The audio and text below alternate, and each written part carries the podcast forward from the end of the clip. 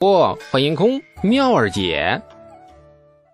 第七十三章在线妙测。怎么不容易啊？西藏，不对，是吐蕃。吐蕃是高原呢，海拔多少多少来着？嗯，反正很高。关中子弟若是没有适应那里的气候，劳师跋涉，还未进入吐蕃国境，那估计啊就倒下了一半了。高原反应懂吗？就是脸红、心跳、喘不过气来。那时就别说跟吐蕃蛮子拼命了，能不能拿起刀剑那还两说呢。这一仗首先便输在了地利上。天时嘛，现在是夏天，吐蕃牛羊壮硕，青稞既熟，后方无粮草之忧。人和嘛，哎，大唐孤军深入吐蕃境内，遍地皆是敌国百姓，而吐蕃兵力强盛，携大圣吐谷浑之余为，正是军心极锐之时。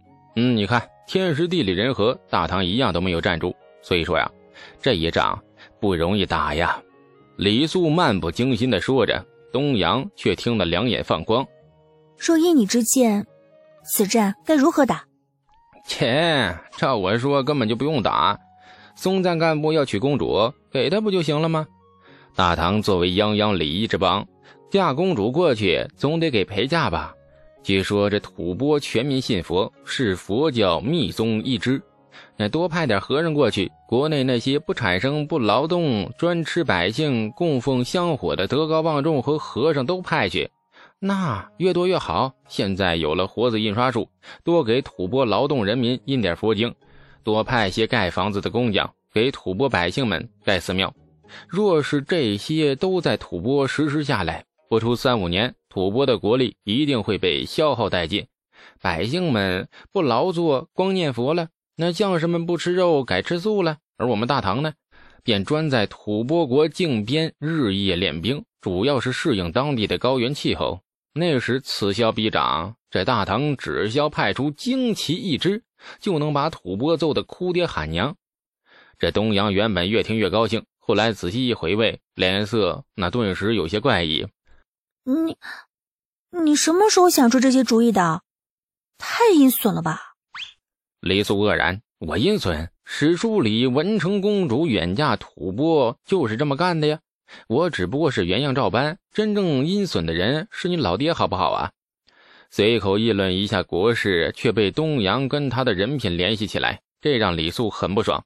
哎，不说了，回家吃饭去。李素抬头看看天色，日已渐西沉。夕阳的金色余晖洒满了河滩，那确实到了回家吃饭的时辰了。哎，你怎么不说完呢？哎呀，懒得说了。哎，对了，我今天说的话呀，只限于你知道啊，别又傻乎乎的告诉你父皇，我不想出这风头。再说，嘿嘿，我刚才说的这些呀，前提是必须送一位公主去和亲。你若没头没脑的跟你父亲献上此策。说不定你父皇顺手就把你打发到了吐蕃嫁蛮子了。这东阳吓得俏脸一白。说起和亲，大唐君臣从来只是将它当做了一个政治怀柔的手段，所以上下并无太大抵触。但是对大唐的公主们来说，被选中和亲无疑是天降横祸。谁愿意那离开繁华似锦的长安都城，远嫁蛮夷之地？跟着那些茹毛饮血的蛮子睡帐篷，吃那带血的牛羊肉，而且番邦还有许多令人无法接受的风俗，比如首领死了，儿子继位，那么首领的妻妾也顺势成为了儿子的妻妾，被老爹睡完，接着又被儿子睡，反正一句话，贵圈真乱。精神稍微正常一点的大唐公主都绝不愿意，呃，成为和亲的对象，远嫁番邦。东阳自然就更不愿意了。李素看着东阳被吓到的模样，啊，分外楚楚可怜，不由得心头一软。别担心啊，既然大唐已经决定对吐蕃动武，绝不可能送公主和亲了。你就算想嫁，难道都嫁不了啊？若是，若是战后安抚吐蕃，父皇仍要嫁公主过去呢？东阳语声发颤，这也是实情啊，是李世民一贯的做法，先打再安抚。打了就是为了立威，抚了就是为了怀柔，抽一巴掌再给一颗甜枣。大唐公主就是甜枣啊，以往大唐将公主嫁与东突厥吐谷浑，那都是先打后再和亲。东阳确实很害怕，大唐的公主说起来是荣贵之极，实则比民间的女子惨多了。要是得宠，那还好说；像她这种下品所出的公主，那李世民从来不甚珍惜，就像关在笼子里的鸡一样。家里来客人了，主人打开笼子，从里面随便挑一只鸡。那就宰了待客。东阳现在就待在那个笼子里，说不准什么时候就被一道圣旨送往了藩邦了。李素看着他的模样，不由得有些心疼。哎呀，陛下亲出的女儿最高贵了，怎能远嫁千里之外，而致父女永世分离？莫如你劝陛下且行权宜之法，李家宗室旁支繁多，从里面选一位宗室女封为公主。嫁过去便是啊，这法子说来有点自私，但是正所谓死道友不死贫道吗？死道友不死贫道，是哪个混账说的？李素大拇指一翘，指着自己啊，当然是我这个混账说的了。走吧走吧，看见就烦。李素哈哈大笑着走远，东阳立在原地不动，定定的看着李素远去飘逸的背影，不由得吃了。刚才他所说的那些话，若是献上父皇，或许能免了一场大战，少死许多无辜子弟。即便父皇说选公主和亲，他也给出了办法。东阳贝齿紧紧的咬着下唇，良久，终于做出了决定。嗯，还是要将此策献于父皇。他怪我，我也顾不得了。一言可救生灵涂炭，何能不为？第二天，东阳进了宫，李世民正与朝中文武商议出兵吐蕃之事。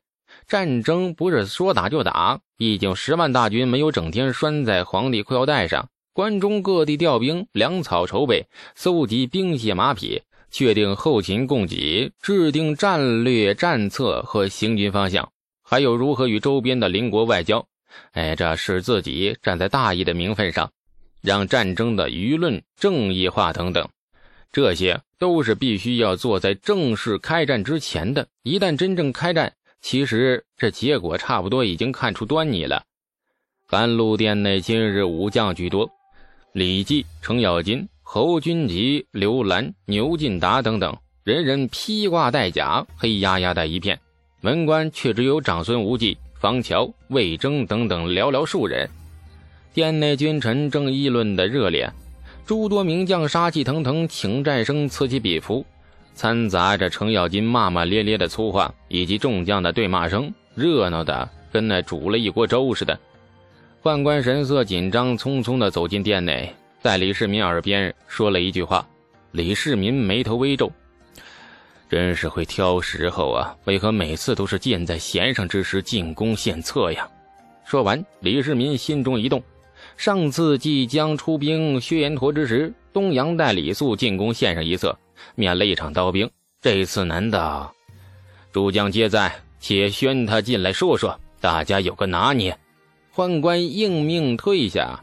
李世民笑了：“众卿对太平村李素那个小娃子，想必有过耳闻。对恩薛延陀之策，亦是此子所献。”今日东阳公主又说李素献上了吐蕃之策，你我君臣一起来听听这小娃子的高论。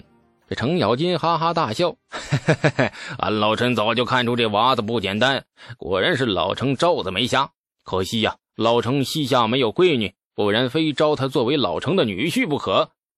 诸将心中了然，大家都曾经参加过出兵薛延陀的朝会，对李肃自然不陌生，于是。纷纷点头，然后对程咬金笑骂几句。东阳刚走到殿门外，便听到了一众名将毫无顾忌的互飙脏话，吓得他小脸一白，脚步顿时停住，那进退那不知如何是好。李世民见他小鹿受惊的模样，心下也是一阵疼惜，招了招手，将他叫进了殿内。东阳进了殿，名将们自然也是知晓分寸的。脏话痞话都住了口，换上了一副和善的长辈嘴脸，仿佛刚才大声骂娘的跟自己毫无关系。纷纷捋着胡须，朝着东阳点头微笑。吐蕃之策很简单，东阳亦是聪慧女子，很有条理的将李素说的话分成一二三点，说的层次分明。这殿内君臣一听就懂。东阳很快说完，垂头惴惴不安的等待君臣的评价。这殿内君臣听呆了，张着嘴是面面相觑。良久，这程咬金哇哇大叫：“哎呀呀，这娃子也太损了吧！这是软刀子割肉，我大唐一个公主就能够让吐蕃丧尽国运？哼，这这还要我们武将做甚？明日老程便去太平村，我抽死他！”程程叔叔。李世民哈哈大笑：“哈哈哈东阳莫理这老货，福晋，此策你如何看呢？”这长孙无忌优雅的捋了捋清须，带着几分阴恻恻的笑，缓缓的点头：“不战而屈人之兵，上策也。”这一旁的尚书省左仆射那房乔却忽然说：“嗯，虽然为上策，然则我大唐对吐蕃仍需一战。”那小娃子所献之策，战后可以遗失。大唐仍需一战，这是宰相房乔的建议。房乔是文官，但是不是纯粹的文官，他是最早一批跟随李世民打天下的文人，而且是在李世民还是秦王时候，房乔扮演的角色便是秦王府记事，参与军谋大事。李肃所献的是不战之策，不战而屈人之兵。从国家利益角度来说，他实现了利益最大化。李肃献此策时，是完全站在了旁观者的角度上。毕竟他对这个时代来说，确实只是个旁观者，谈不上爱，更没有恨。如果翻阅这一部活生生的史书，历史该走到哪个进程，应该是怎样的结果，他只是脱口而出。而房乔坚持认为，先打后和。也是老成谋国之言，甚至比李肃看得更远。感谢您的收听，去运用商店下载 Patreon 运用城市，在首页搜索海量有声书，或点击下方链接听更多小说等内容。